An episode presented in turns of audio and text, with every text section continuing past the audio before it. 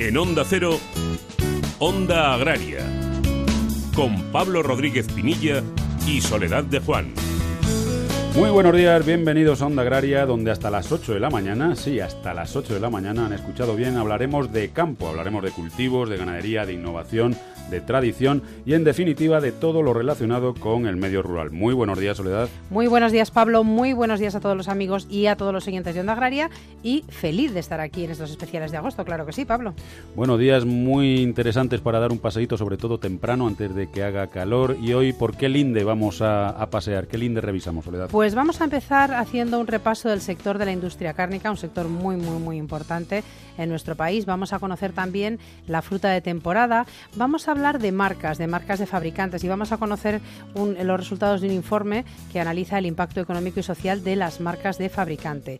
Luego vamos a hablar también de una alternativa para el campo, de sostenibilidad. Vamos a hablar de unas investigaciones. Buscamos un arroz tolerante a la salinidad y traemos también, ahora en verano y sobre todo para los más pequeños, el aceitunen, que alguna vez hemos hablado de él y que desde luego la aceituna de mesa siempre merece la pena. Y un poquito de historia, la semana pasada Pablo hablábamos con un pastor trashumante, pues hoy vamos a conocer qué son las vías pecuarias, su historia. La verdad es que es una cuestión muy curiosa que yo espero que a los oyentes les, les guste. Eh, ¿Cómo pueden contactar todos los oyentes con Onda Agraria? ¿verdad? Pues muy sencillito a través de esta dirección de correo electrónico ondaagraria.onda0.es, también a través de correo postal, escribiéndonos a Onda Cero Radio, al programa Onda Agraria, en la calle Fuerteventura número 12, en San Sebastián de los Reyes, en Madrid, con el código postal 28703 y también a través de las redes sociales, en Twitter y en LinkedIn, los siete días de la semana, Onda Agraria. Bueno, pues dicho todo esto y ya recorrido el, conocido, el recorrido que vamos a seguir, comenzamos Onda Agraria y lo hacemos cosechando una serie de curiosidades agroganaderas de, de la semana.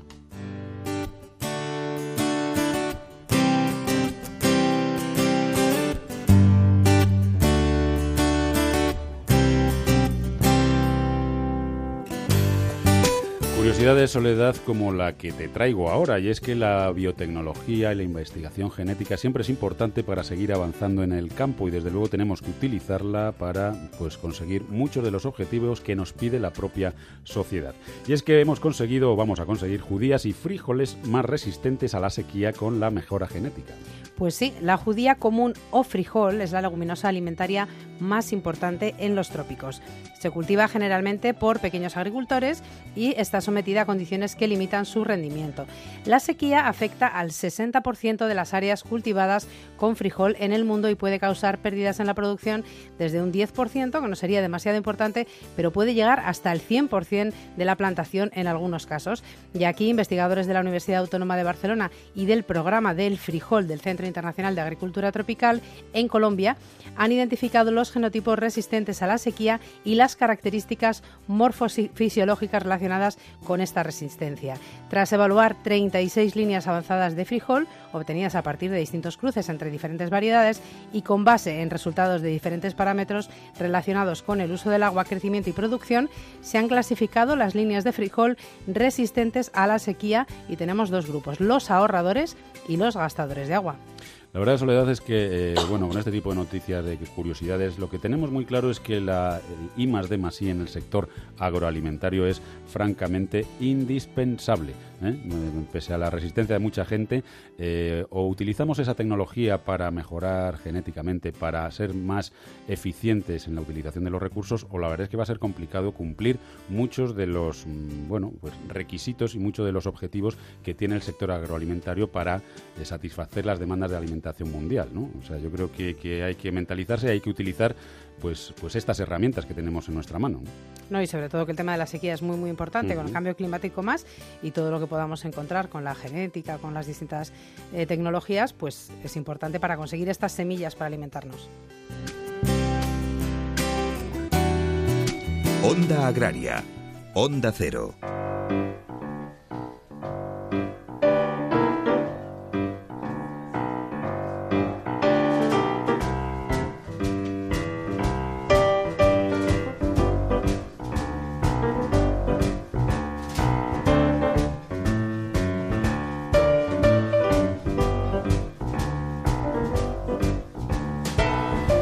Bueno, pues esta mañana vamos a hablar de marcas importantísimas en el sector agroalimentario, por supuesto. Queremos conocer Promarca y también las conclusiones de un informe que analiza el impacto económico y social de las marcas de fabricante.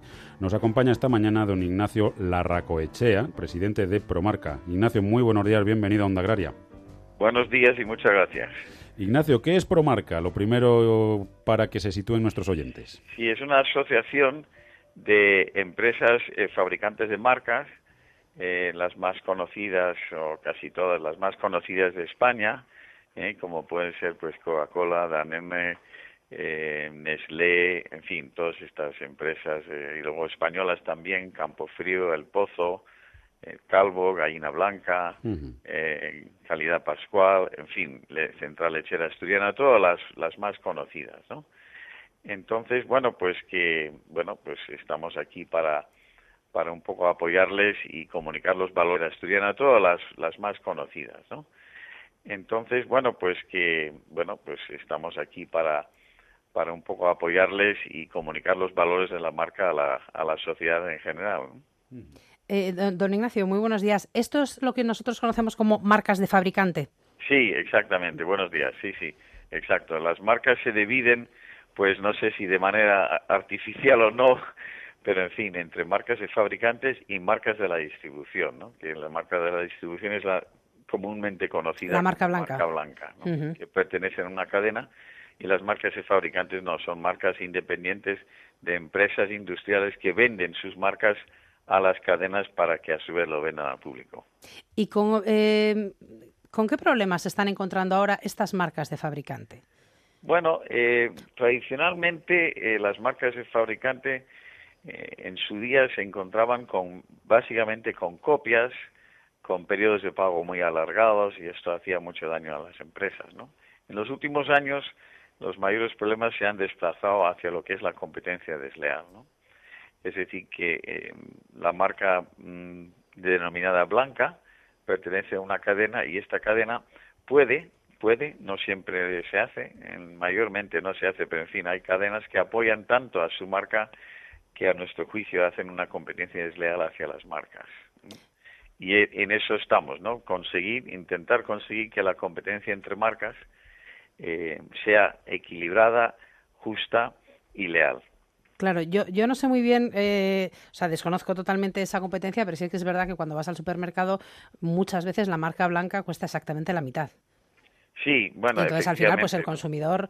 Hicimos, hicimos un estudio eh, hace pues, dos o tres años ya y no ha cambiado nada desde entonces, eh, por el cual se demuestra que eh, frente a un diferencial de compra que puede ser de un 15%, digo, entre lo que cuesta a la, a la cadena una marca de fabricante y una marca blanca, puede haber un diferencial de 15%, eso luego en, en los lineales se convierte en 40%, porque esa cadena prefiere vender su marca a muy poco margen y aplicar mucho margen a las marcas mm, fuertes, marcas líderes, primeras marcas o marcas de fabricante y así pues hombre, hace que la competencia sea mucho más difícil para estas, ¿no? Don Ignacio, existe un, mito eh, entre los consumidores, ¿no? Eh, que, muchas veces eh, se piensa que determinadas marcas blancas son lo mismo que marcas de fabricante, pero con otra etiqueta. Es decir, el fabricante hace esa producción para la distribución y al final es lo mismo lo que compras con marca que lo que compras con marca blanca. ¿Eso es así o realmente la marca de fabricante nos está dando un valor añadido que no nos da la marca blanca? Sí, es que, claro, es que esto eh, hay muchos falsos mitos y eso es uno muy importante, ¿no? Pero para centrarnos mucho el debate, porque luego se generalizan casos que no son. Eh, marcas blancas fabricadas por marcas mm, de fabricantes, digamos de una manera, eh, son el 9%. Por tanto, el 91% los fabrican fabricantes que no son de marcas líderes. Claro. 91% hasta el fabricante es distinto.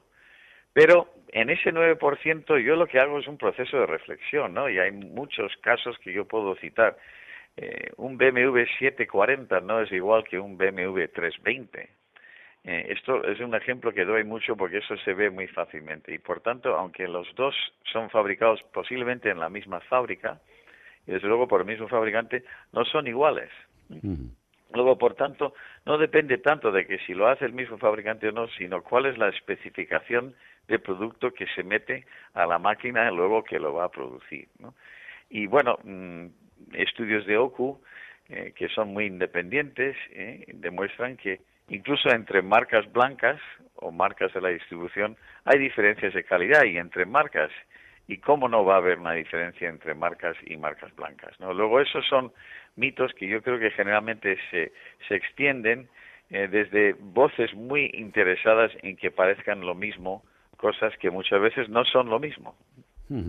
Ignacio, hablábamos también de un informe en el que, el que se analiza el impacto económico y social de estas marcas de fabricante. No sé si muy brevemente nos puede, nos puede resumir las conclusiones que han obtenido de este informe realizado. Sí, una de las funciones básicas de Promarca es luego comunicar qué es lo que hacen las marcas, ¿no? Promover el valor de las marcas. Entonces, en muy pocas palabras, las marcas estas de fabricante de gran consumo parecen pequeñas, pero sumadas todas representan el 7,4% del PIB de 74 mil millones de ventas al año, que se dice pronto.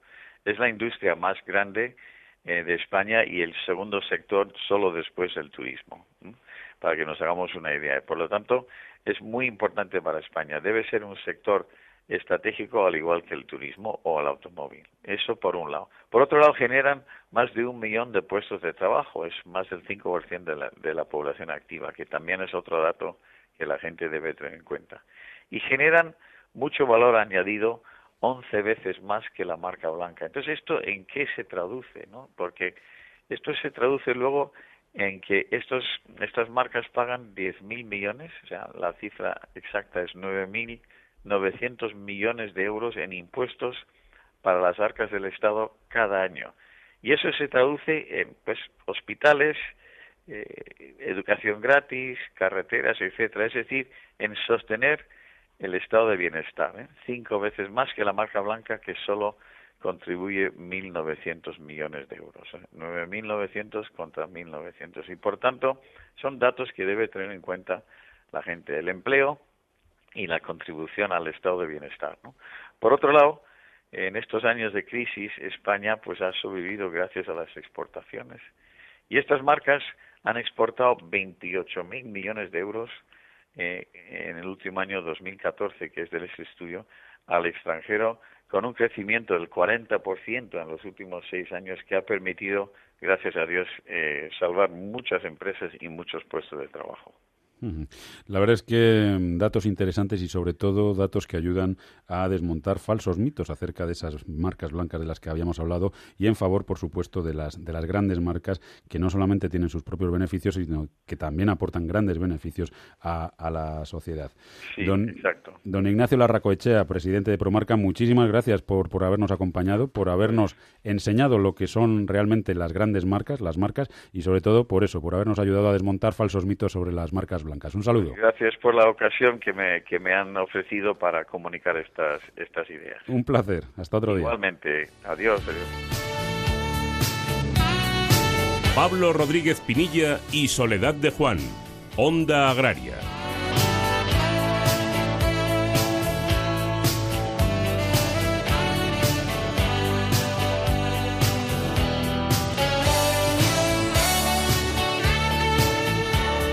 Durante este mes de agosto estamos aprovechando además para conocer cómo ha sido el curso para sectores importantes y hoy le toca el turno a la industria cárnica. Y tenemos con nosotros a don Miguel Huerta, secretario general de ANICE. Miguel, muy buenos días y bienvenido a Onda Agraria. Hola, buenos días, gracias. No sé, Miguel, si así brevemente nos puedes hacer un balance de lo que va el año. Sí, bueno, el año a estas alturas ya de agosto, eh, yo creo que lo que podemos decir es que se ha, se ha corregido mucho de cómo empezó. ¿eh? Empezamos con un sector porcino con una crisis muy importante y desde el mes de mayo, finales de mediados de mayo, pues empezaron a, a, mejorar y a recuperarse las cotizaciones del porcino y bueno, pues hemos tenido una subida meteórica, yo creo que además ha sido la subida más rápida en la historia de, de la lonja de Mercolérida, ¿no? Todo eso, pues gracias sobre todo a las exportaciones, que van muy bien, y como lo han ido en estos últimos años, la verdad, con crecimientos muy importantes de dos cifras eh, cada año y sobre todo a China, que ha generado una demanda muy importante de, porcino y que la va a seguir generando en estos meses. Luego, por tanto, el, sector porcino ha dado un cambio drástico y en el sector vacuno, pues seguimos exportando, eh, creciendo nuestras exportaciones y bueno, con algunas buenas noticias como la creación de la interprofesional o la puesta en marcha, porque ya estaba creada, pero vamos, la puesta en marcha de la extensión de norma de provacuno, la interprofesional del sector que nos tiene que ayudar a abrir mercados y a promocionar este producto y la declaración de España de riesgo insignificante de EB, que es el mejor estatus que existe para la encefalopatía espongiforme y que también nos debe de permitir abrir mercados a la exportación en los sectores vacuno y ovino. Bueno, Miguel, pues empezamos entonces la entrevista con muy buenas noticias. Nos alegramos infinito, sobre todo por esos sectores que lo estaban pasando mal. ¿Y qué expectativas eh, tiene el sector de así a corto o medio plazo?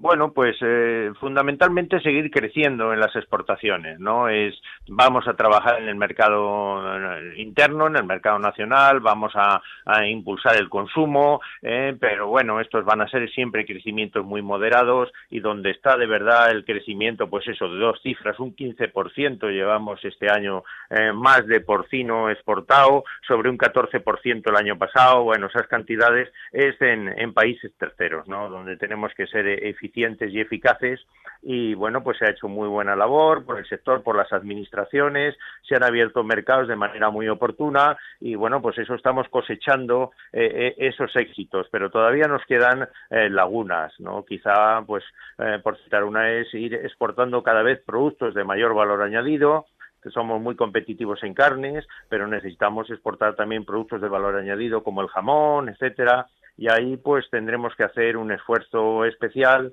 y buscar fórmulas alternativas que nos permitan pues eso eh, potenciar la exportación de, este segmento los embutidos que todavía tienen muchas trabas en muchos países y además injustificadamente no eh, Miguel muy buenos días. Buenos días. A primeros de verano nos, bueno, pues la verdad es que nos sobresaltó la salida del Reino Unido de, de la Unión Europea y, bueno, poco a poco vamos pues eh, analizando con los diferentes sectores cómo le puede afectar.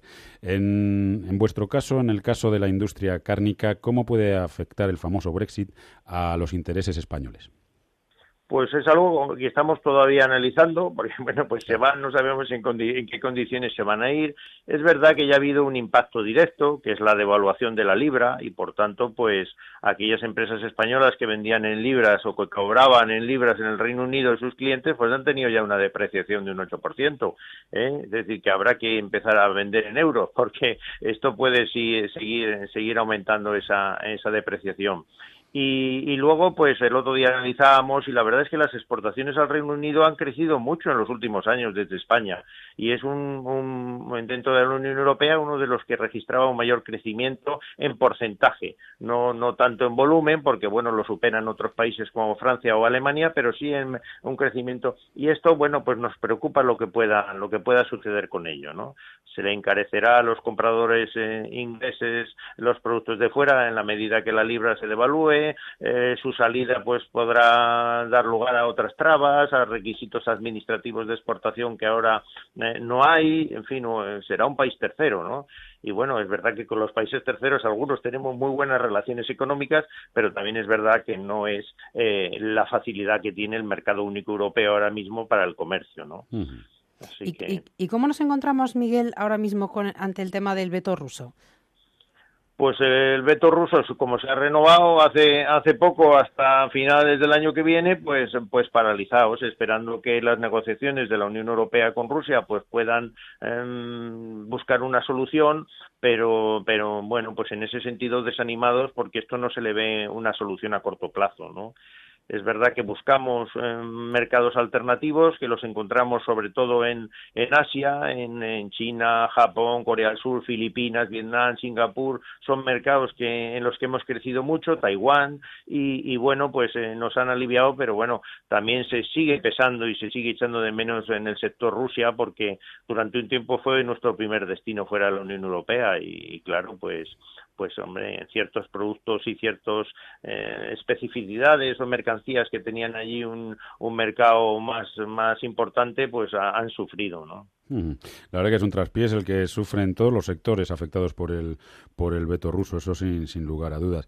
Eh, Miguel, no nos gustaría despedir la, entrevista sin conocer qué necesita el, sector. Un sector mm, que ha hecho un gran esfuerzo, ya no solamente en lo que es la producción de calidad, que eso se da, por supuesto, sino en la parte de promoción, en la parte de comercialización. ¿Qué necesitan los productores, qué necesita la industria para seguir creciendo como lo está haciendo?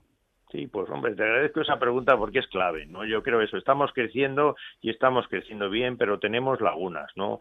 Quizá la primera, que surge cada cierto tiempo y que es un anacronismo eh, propio de nuestro país, es la división competencial que tenemos, sobre todo en materia de comercio exterior eh, y también en materia de industria alimentaria, eh, y que nos diferencia de otros países. En casi todos los países del mundo, yo diría que en todos los que hemos analizado, las competencias en, en comercio exterior y en industria alimentaria son de Agricultura, del Ministerio de Agricultura.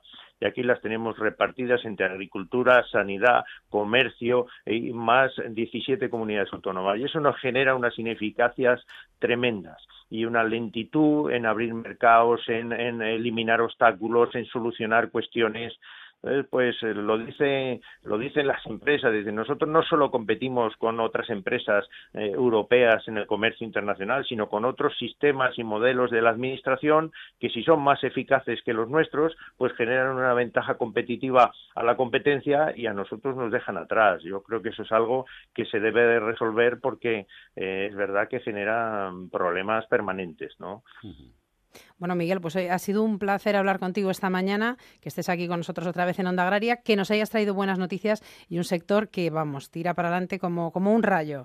Muchísimas gracias por habernos acompañado y un saludo, Miguel. Nada, vosotros, un placer.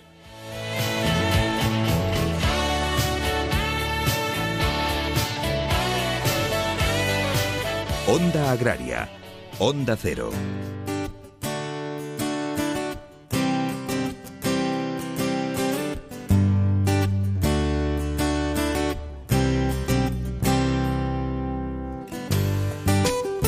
Bueno, Sole, pues seguimos aquí en Onda Agraria hasta las 8 de la mañana hablando de campo y hablando y como conociendo curiosidades. Seguro que tú que viajas mucho y que vas mucho por el campo, te gusta ir, te calzas tus botas y vas por, por los campitos, Muchas veces te has preguntado para qué servirán las, algunas cosas. Por ejemplo, para qué sirve un cardo, para qué sirve una piedra o para qué sirven los saltamontes. ¿eh? Eh, ¿qué, ¿Qué utilidad tienen? Bueno, pues te lo voy a decir.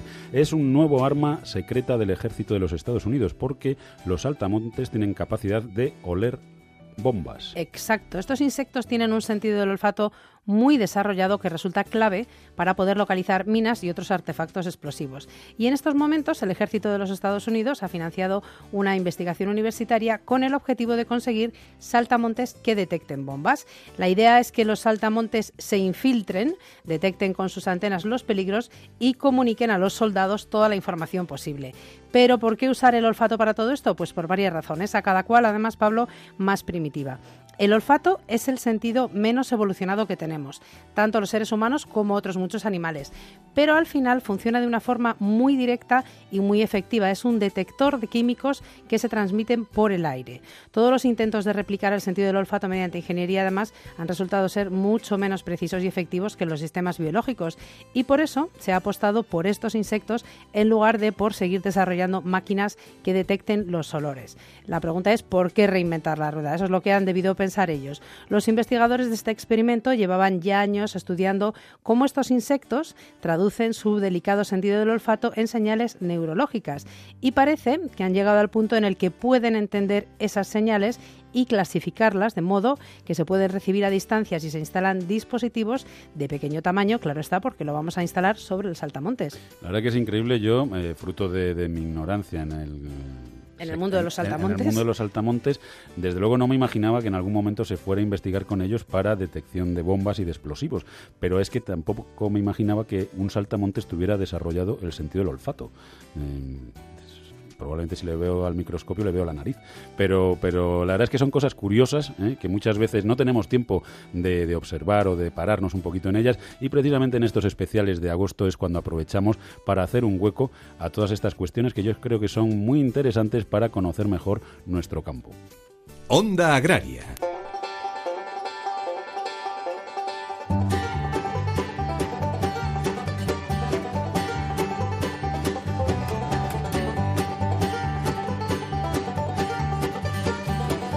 Pero Soledad, quien seguro que ha visto a más de un saltamontes olfateando por lo menos a la hora del almuerzo es Javier Monforte. Muy buenos días, Javier.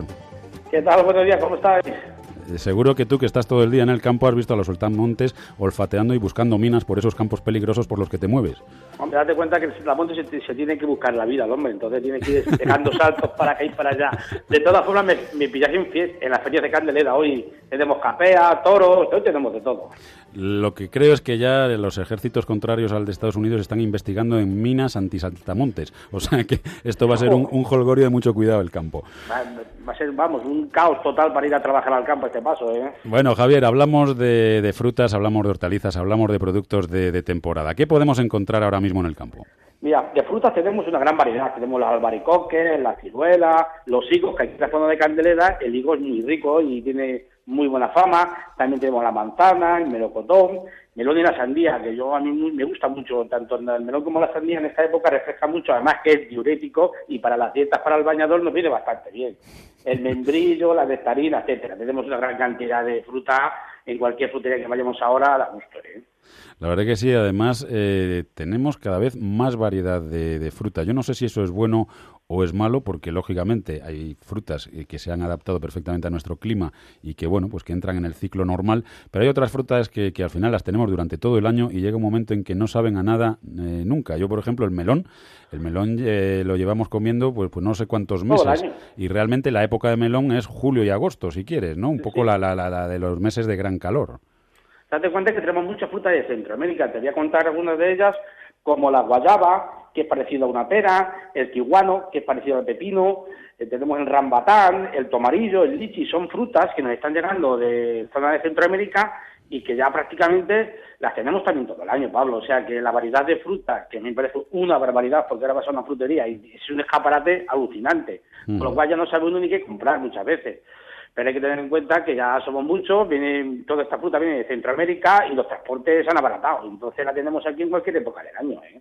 Bueno, y que la gente las demanda también, primero porque hay mucha gente de muchos países viviendo en España y porque la gente ya viaja mucho, las conoce y bueno, pues igual que nos gusta que salgan nuestros cítricos por todo el mundo, pues nos gusta recibir productos de otros sitios. Pasa que nosotros la, visualmente la fruta centroamericana es preciosa. Tú vas a una, te quedas alucinado. Yo cuando vamos a Corte Inglés o a Capravo o cualquier Mercadona, cualquier, cuando ves ese tipo de fruta o cualquier pequeña frutería, que a mí me gusta ir mucho a las pequeñas fruterías, ya te quedas alucinado de los colores, las variedades, es una cosa para nosotros nueva, pero vamos, ya la estamos probando, sobre todo la gente más joven. ¿eh? Mis hijos eso la prueban más que yo, ¿eh? Me gusta más la sandía y el melón, ¿eh? Sí, sí, a mí... A mí Javier se mantiene ahí, los niños tomando de todo, y Javier con su sandía y su melón. de toda la vida. Yo soy como Javier, yo soy tradicional en esas, en esas cuestiones. Javier, hay, una, hay, un, hay un asunto que, que también es importante y es el cambio climático. Es decir, no es casualidad que muchas de estas variedades eh, se adapten ahora mismo a, España cuando nunca las habíamos tenido y, vayan desplazando a otras que siempre estaban entre nosotros. Yo tengo cuenta también que llega mucho el esnovismo. Mm. Cualquier cosa eh, de fuera y extranjera parece que es mejor que lo nuestro y es todo lo contrario. Hay que intentar siempre, yo cuando voy a cualquier frutería, a cualquier lugar, a comprar un producto, leo que sea español. ¿eh? Ya lo tengo clarísimo. Antes dudaba un poquito, pero es que ya sin despreciar todo lo demás, evidentemente, pero si en igualdad de condiciones prefiero siempre el español, no hay ningún problema. Además, tener en cuenta que luego nuestra verdura, de la cual te voy a comentar que ahora estamos en época de ajo, de calabaza, de cebolla, de lechuga, de pepino, de rábano, de tomate, es impresionante, Pablo. Yo creo que no hay mejor hortaliza que la nuestra. Date cuenta que también exportamos a toda Europa, a todo el mundo nuestra hortaliza, que yo también entiendo que tiene que ir a todos esos sitios, porque no seríamos capaces de comernos lo que producimos. Pero tenemos de todo, Pablo, y España de todo y de mucha calidad. ¿eh? Ahora que comentas lo de la calabaza, Javier, la semana pasada estuvimos charlando con un propietario de un alojamiento rural en Valtierra, en Navarra, sobre eh, calabazas gigantes. Y, bueno, el día 10 de septiembre hay un concurso por aquella zona, en Valtierra, de calabazas eh, gigantes, y nos decía que podía llegar a pesar una calabaza en torno a los 500 kilos, los, americanos las producen hasta de 1000 kilos y que este año iban a intentar conseguirlas de 700 y pico kilos. ¿no? Y le decíamos, de, bueno, ¿y cómo, cómo manejan esa calabaza? Y evidentemente para sacarla del terreno necesitan pues una retro o las pinzas en el tractor para sacarla de ahí, ¿no? Es curioso. Mira, nosotros las calabazas aquí en mi pueblo las utilizamos para las matanzas, ¿eh? para las sí. ¿eh? las de calabaza que están exquisitas. ¿eh? No las hacemos tan grandes, la variedad no será la misma, por supuesto, pero las utilizamos y es exquisita la calabaza eh, también. Pues nada, cuando recibamos las semillas que nos dijeron que nos iban a enviar, no te preocupes que te pasaremos unas cuantas para que allí en tu tierra, en Candeleda, puedas sembrar y a ver qué, calabaza sale, a ver qué Hombre, pondré, pondré, un chiringuito para cobrar al paso, por lo menos hoy le voy sacando algo. Por lo menos algo es algo. Ten en cuenta que cada, calabaza necesitaba en torno a 80 metros cuadrados, ¿eh, Javier? O sea, que ve haciendo cálculos. Tengo que, te voy a separar un par de hectáreas a este paso. Pues nada, mientras, mientras las vas eligiendo te dejamos. Un abrazo, Javier, como siempre. Venga, igualmente, hasta luego. Pablo Rodríguez Pinilla y Soledad de Juan, Onda Agraria.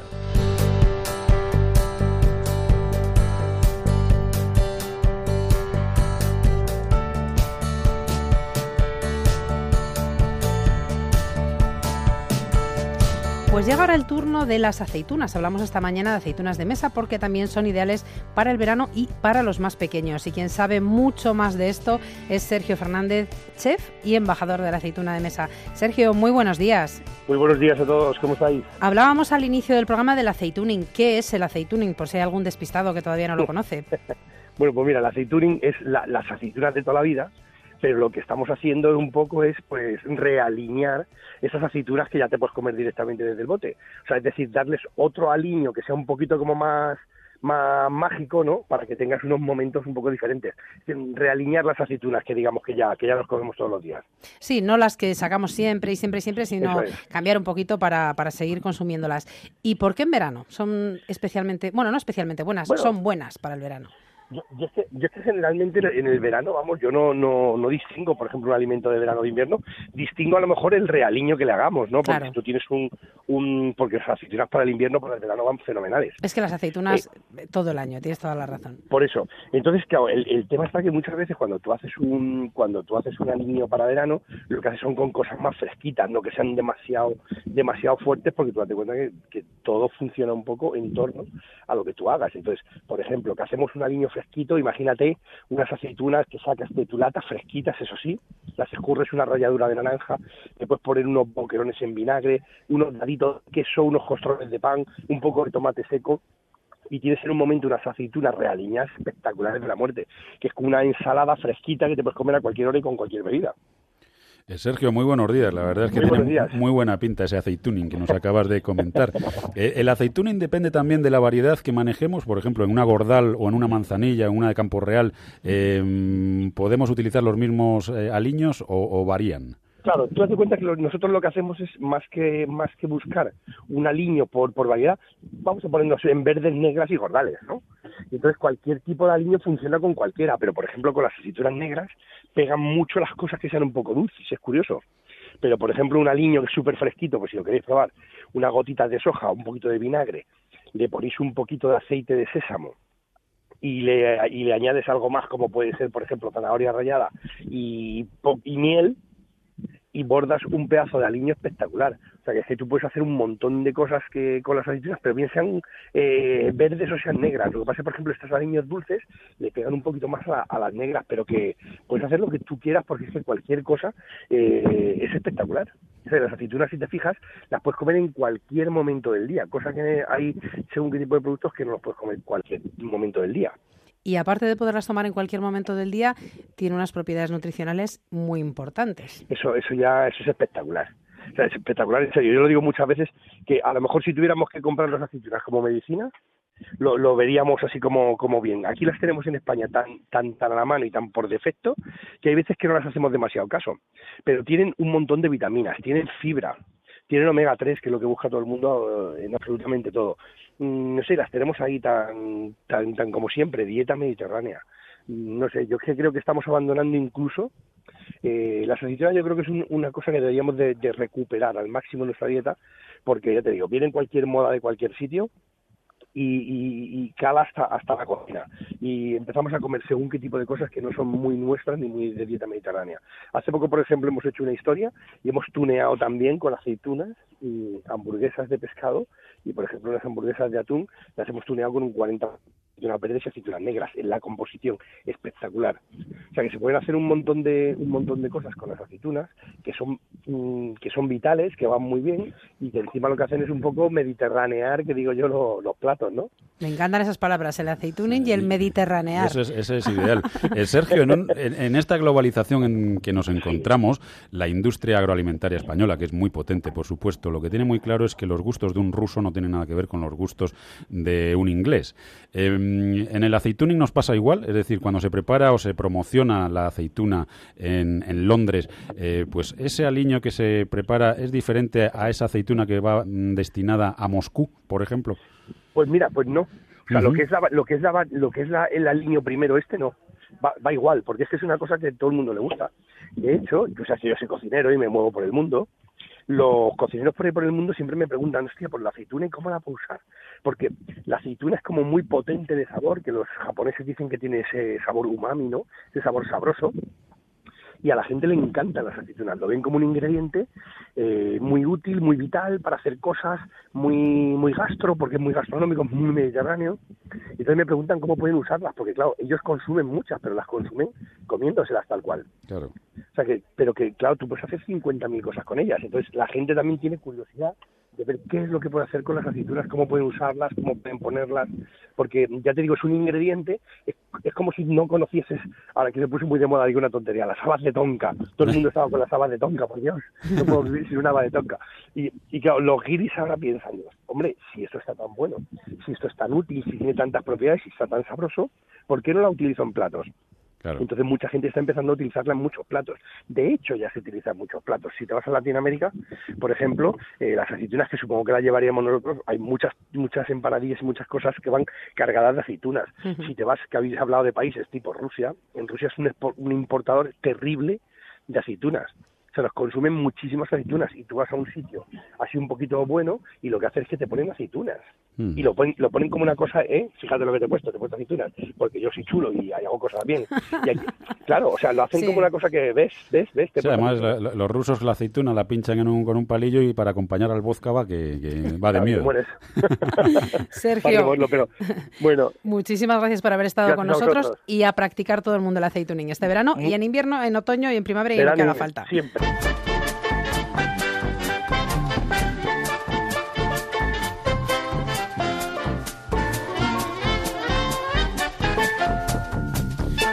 Bueno, pues después de hacer aceituning, hablamos ahora de un proyecto muy interesante para nuestros productores y para productores de otros países también, por supuesto, y es que científicos buscan nuevas variedades de arroz para luchar contra el caracol manzana y los efectos del cambio climático sobre este cultivo. Nos acompaña esta mañana don Xavier Serrat, que es director del proyecto de investigación. Xavier, muy buenos días, bienvenido a Onda Agraria. Buenos días, buenos días. Eh, Xavier, en primer lugar, para situar un poco la importancia del proyecto, ¿qué importancia tiene el arroz en España? Pues mucha. Hay que tener en cuenta que el 30 por, bueno, el 20 y pico, 30% de la producción europea de arroz proviene de España. Y el arroz no solo eh, tiene una, bueno, un impacto eh, socioeconómico en, en, cuanto a, la producción del arroz en sí, sino que también lleva asociada eh, un, paisaje, ¿no? los arrozales son, son paisajes de interés, de interés turístico y medioambiental también por la, la migración, bueno, porque son puntos estratégicos para la migración de las aves. Y además va asociado también eh, bueno, pues el, aparte del turismo y el impacto paisajístico, pues eh, también se nutre el turismo también de la gastronomía asociada al arroz, ¿no? La, famosa paella, la dieta mediterránea.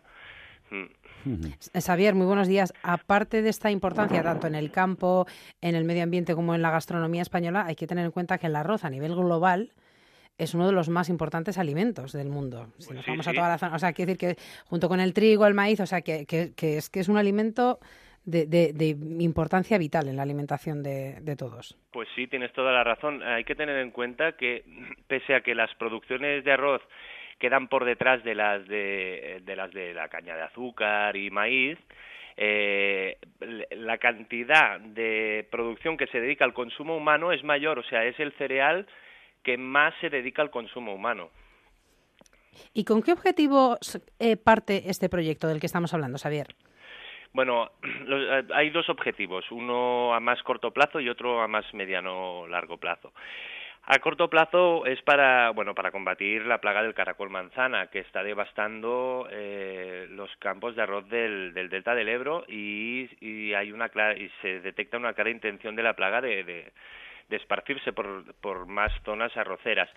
De hecho, la, la plaga ya, ya ha salido del delta del Ebro, ha empezado a remontar el río Ebro, ha, llegado a Tortosa ya, que, que, ya está fuera del delta y sigue río arriba. Eh, eh, para combatir, bueno, la, única medida que realmente ha, permitido erradicar en ciertas zonas el, caracol manzana ha sido eh, inundar con agua de mar, porque al inundar los campos de arroz y con agua de mar se consigue efectivamente erradicar la plaga de esos campos. Todos los otros tratamientos químicos lo único que hacen es controlarlo un poco, pero no lo erradican. Y claro, el problema de inundar con agua de mar es que al año siguiente, cuando, cuando se cultiva arroz, hay pérdidas de producción. De, bueno, de, como máximo se han detectado un 30%, pero en general son, son menos. Pero con variedades tolerantes a la salinidad lo que pondríamos es, sería limitar estas, estas pérdidas y eh, y hacer eh, las, las, inundaciones con agua de mar eh, para ir eh, erradicando el, caracol manzana de zona a zona hasta, hasta conseguir una total erradicación. Ese es el, el principal objetivo. Y el segundo es, es, ayudar al sector arrocero a combatir los efectos del, del cambio climático, que también precisamente es la, la salinización de los campos por la subida del nivel del mar, la reducción de las, de las lluvias y el empeoramiento de la cantidad y la calidad de las aguas de riego. O sea que estos arroces tolerantes a la salinidad realmente eh, tienen un gran potencial de futuro, tanto en el caso concreto de la lucha contra el caracol manzana como en el caso que nos viene que es el cambio climático. Pues así es. De hecho, ya hay muchas, eh, muchas zonas arroceras que sufren eh, mermas de producción por, por, la salinidad, que, es, que es, creciente. O sea, estas variedades a corto plazo ya se podrían aplicar en, en zonas de Valencia, del Delta, zonas, bueno, sobre todo en, terrenos eh, más salinizados y pero claro de cara al futuro hay que ir trabajando en esta vía porque es el es el, el, futuro agrario que nos espera. Eh, Xavier eh, según nos estabas eh, comentando eh, los objetivos del, del proyecto me venía a la cabeza el, el luchar contra el caracol manzana por ejemplo con esa técnica de inundación con agua salada no puede llevarnos a otro desequilibrio que afecte a otras especies pues de hecho es, es, la manera más ecológica de luchar contra el caracol manzana, porque la lucha química, eh, los molusquicidas al final acaban en las bahías donde se, se produce, bueno, donde se, se cultivan los mejillones, se cultivan las ostras, donde, donde se pesca el pescado y, y, además y el marisco. Normalmente los deltas son, son zonas de, de mucha actividad eh, piscícola y el, precisamente los deltas, eh, antes de que el hombre empezara a inundarlos con, con agua del río Ebro para, para poder cultivar arroz, eran zonas altamente salinas, o sea, apenas podía vivir más que cuatro hierbas, o sea, cuatro hierbas halófitas, o sea, plantas que resisten altísimos niveles de salinidad y no se podía cultivar nada. Es precisamente a raíz de, del cultivo del arroz en estas zonas que se reduce la salinidad y se, y se aumenta mucho la biodiversidad precisamente. Eh, hasta el punto de que, bueno, hoy gozamos de unas poblaciones de flamencos, de, de garzas reales, eh, pues realmente impresionantes en el delta del Ebro. Mm. Bueno, pues Xavier, muchísimas gracias por habernos acompañado esta mañana. Enhorabuena por, por este proyecto, por sus resultados y muchísimas gracias por trabajar para un sector tan bonito como es el agroalimentario y para un cultivo tan importante como es el del arroz. Muchas gracias. Un saludo. Un saludo.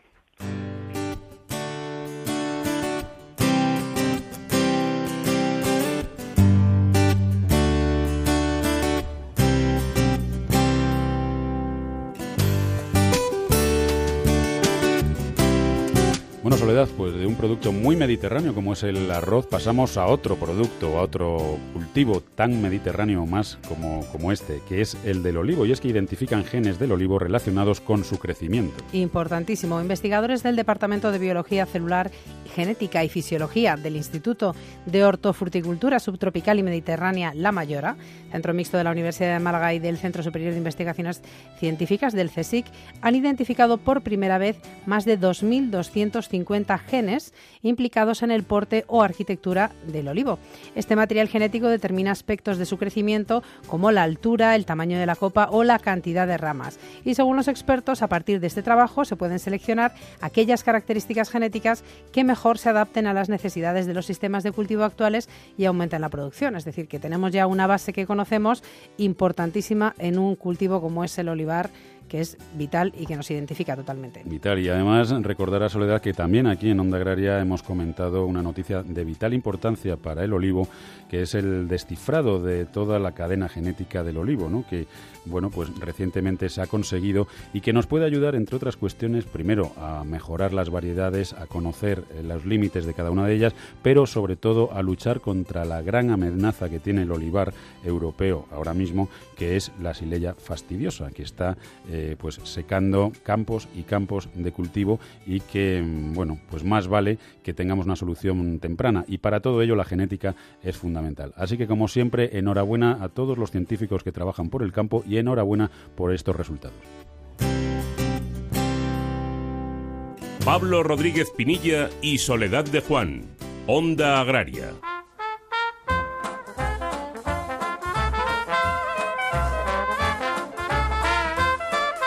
Y si la semana pasada conocíamos el día a día de un pastor, un pastor trashumante, hoy vamos a recorrer nuestra historia para conocer las vías pecuarias. Y nos acompaña don Ignacio Rodríguez, historiador y gran conocedor del mundo rural. Ignacio, muy buenos días.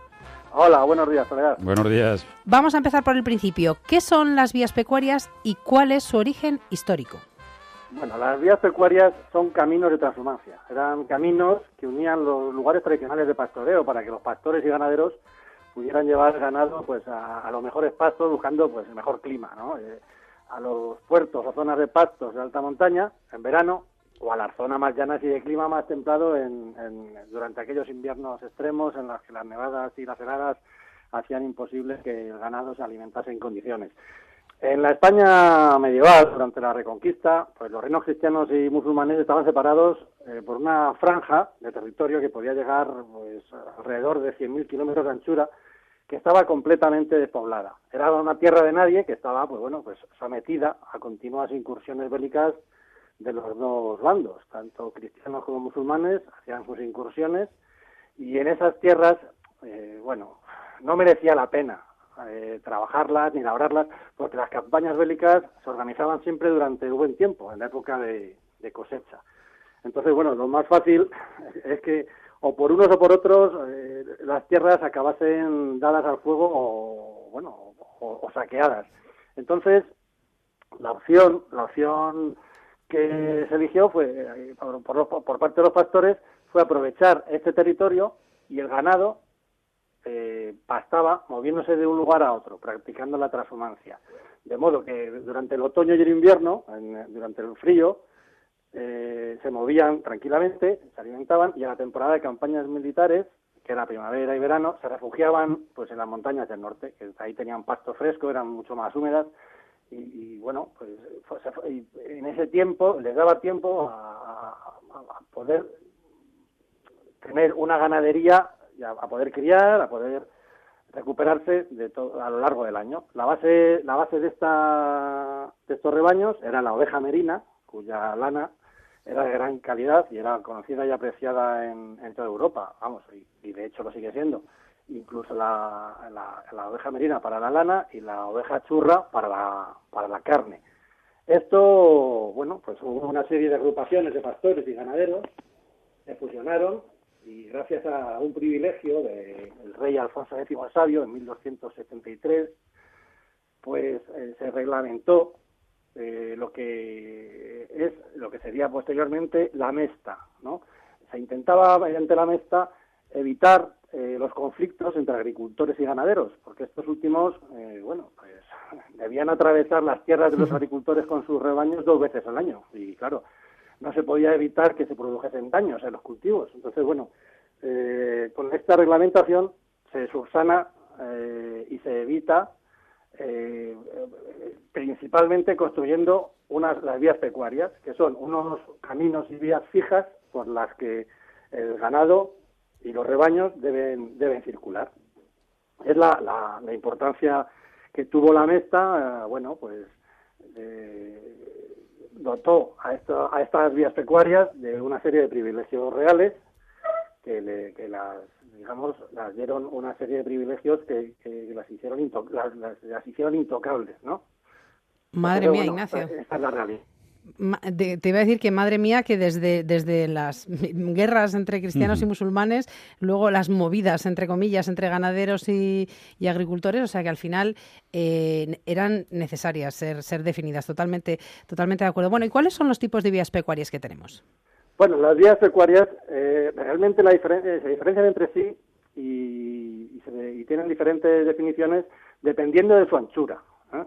las cañadas, cordeles, veredas, descansaderos o contaderos, pues forman parte de, este sistema de, vías, y pero vamos, esencialmente, dependiendo del lugar donde se encuentren, eh, las cañadas reales tienen denominaciones diferentes. Por ejemplo, en Andalucía se les conoce como veredas de carne, en Aragón son cabañeras, en, Cataluña carreradas, en Castilla reciben el nombre de cordones, cuerdas, galeanas o cabañiles, dependiendo de, como he dicho anteriormente, dependiendo del tamaño, ¿no?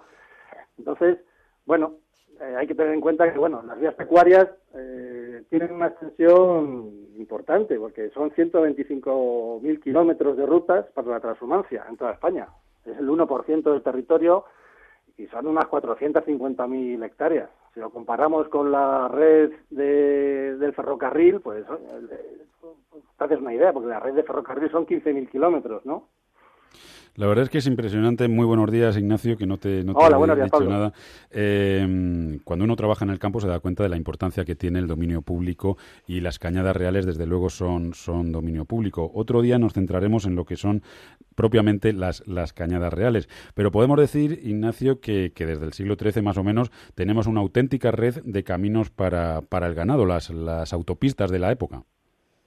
Sí, bueno, eh, realmente lo que era la cañada real eh, tenía una extensión que era la era una anchura de 90 varas castellanas, lo que son 72,22 metros, y tenía una característica eh, importante, que eran trazados de largo recorrido. Eran más de 500 kilómetros y discurrían principalmente en dirección norte-sur, ¿no? con las lógicas limitaciones que, que, imponía la geografía en aquella, época. Y la regulación real eh, marcaba, vamos, estrictamente el recorte de los caminos y el recorte de las vías, cosa que ahora desgraciadamente no se respeta. Entonces era muy dado en aquella época que las fincas colindantes eh, moviese los mojones, moviese las limitaciones para ganar terreno a lo que era el camino.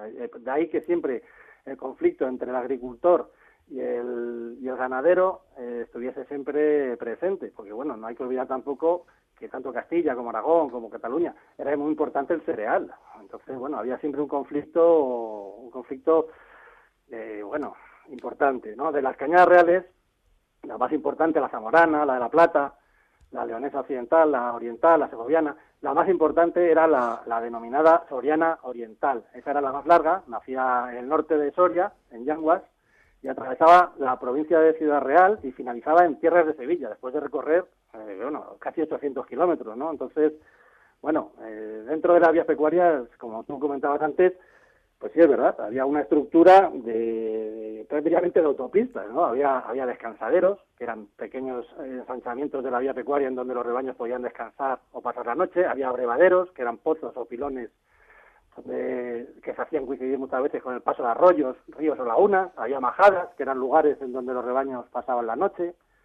había los caminos y, cañadas estaban señalizados perfectamente, como puede estar ahora mismo una autopista, señalizados con mojones o con hitos, eh, había puertos reales que eran pasos o peajes, los peajes ahora mismo de las autopistas pues tenían esta similitud, eran puertos reales donde se cobraban los impuestos de la corona, había contaderos que eran pasos estrechos por donde eh, se podía contar fácilmente las cabezas de ganado, ya podían hacer los puentes, los estrechamientos del camino. Eh, se construían puentes eh, exclusivamente para con unas características especiales para que el ganado superase importantes accidentes geográficos. Y bueno, y luego, claro, todo lo que suponía que la, infraestructura para, para, que el, pastor se pusiese a resguardo de los accidentes climatológicos, porque hay que darse cuenta que toda la transhumancia se realizaba en, épocas duras, en épocas de otoño e invierno. Entonces eh, había una red de chozos, que eran viviendas de pastores, que, bueno, pues eh, aseguraban un poco el, resguardo. ¿eh? Las casas de esquileo, los lavaderos de lana, las ermitas mesteñas, que muchas de ellas todavía siguen en pie, las ventas de transhumancia, ¿no? Entonces, bueno, pues es una, una, una, red que todavía mucha parte de ella sigue, sigue en pie. Ignacio, ¿y qué tipo de tránsito tienen estas vías pecuarias? Bueno, el, el, tránsito de estas vías pecuarias es eh, esencialmente de tres tipos. Puede ser eh, estante o local, que es el que cuando lo utilizan las cabañas comunales que no salen del municipio, Puede ser transterminante, que lo utilizan los rebaños, que traspasan el término jurisdiccional de lo que es el municipio y pasan a utilizar de esas de los pueblos vecinos. Normalmente son recorridos inferiores a, a 100 kilómetros.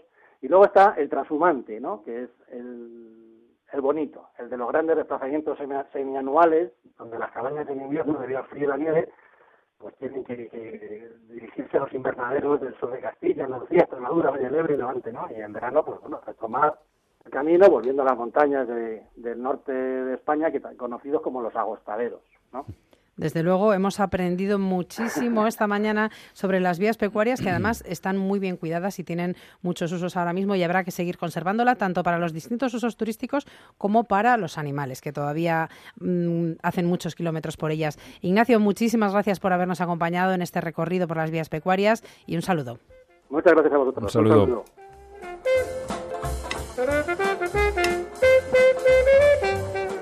Onda Agraria, Onda Cero.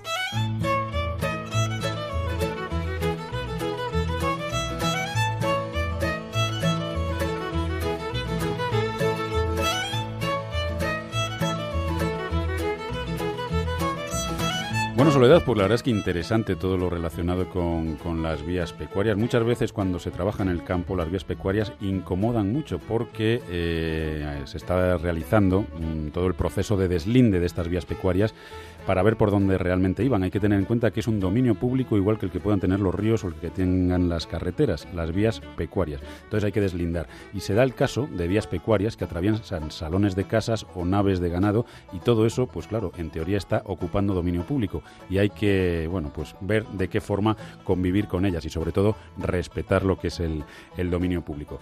Pero bueno, hoy ya llegamos casi, casi, casi al final del programa Soledad, pero solo por hoy porque mañana tenemos otro Onda Agraria aquí de 7 8 de la mañana. Sí, mañana mucho más. Un sector muy bonito al que tenemos mucho cariño aquí en Onda Agraria, que es el sector de la pesca y del que queremos conocer un poco cómo han sido estos últimos meses. Conoceremos también a una mujer emprendedora en el medio rural. En este caso, su actividad es el turismo y viajaremos para ello hacia Valdés, en la provincia de Asturias. Otro sector bonito como pocos, Pablo, el sector del caballo de pura raza española.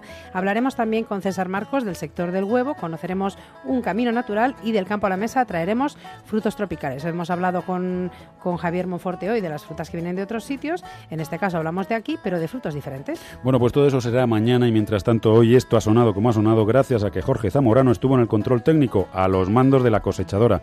Soledad, nos despedimos con buena música. Con buena música y muy animada con Tom Jones y su famoso Sex Bomb. Bueno, pues con Tom Jones nos, nos despedimos, el tigre de Gales, Soledad. ¿eh? Imagínatelo por aquellos campitos, ¿eh? vestido con esos pantalones ajustados. Pues hasta mañana, Soledad, entonces. Hasta mañana a todos.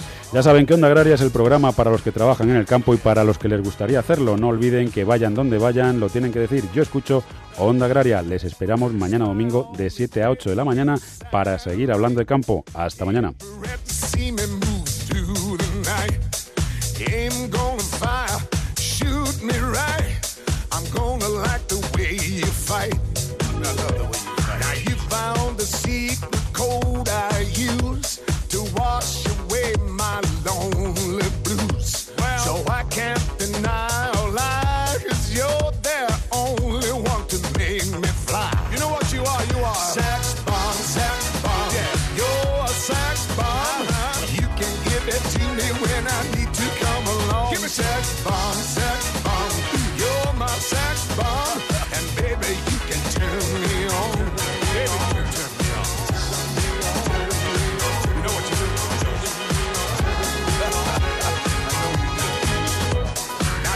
Get me wrong, ain't gonna do you no harm. No. This bomb's for loving, and you can shoot it far. I'm your main target, come and help me ignite. Love struggle holding you tight. Hold me tight, dog. Make me explode, although you know the route to go to sex me slow. and yes, I must react to claims of those who say that you are not all.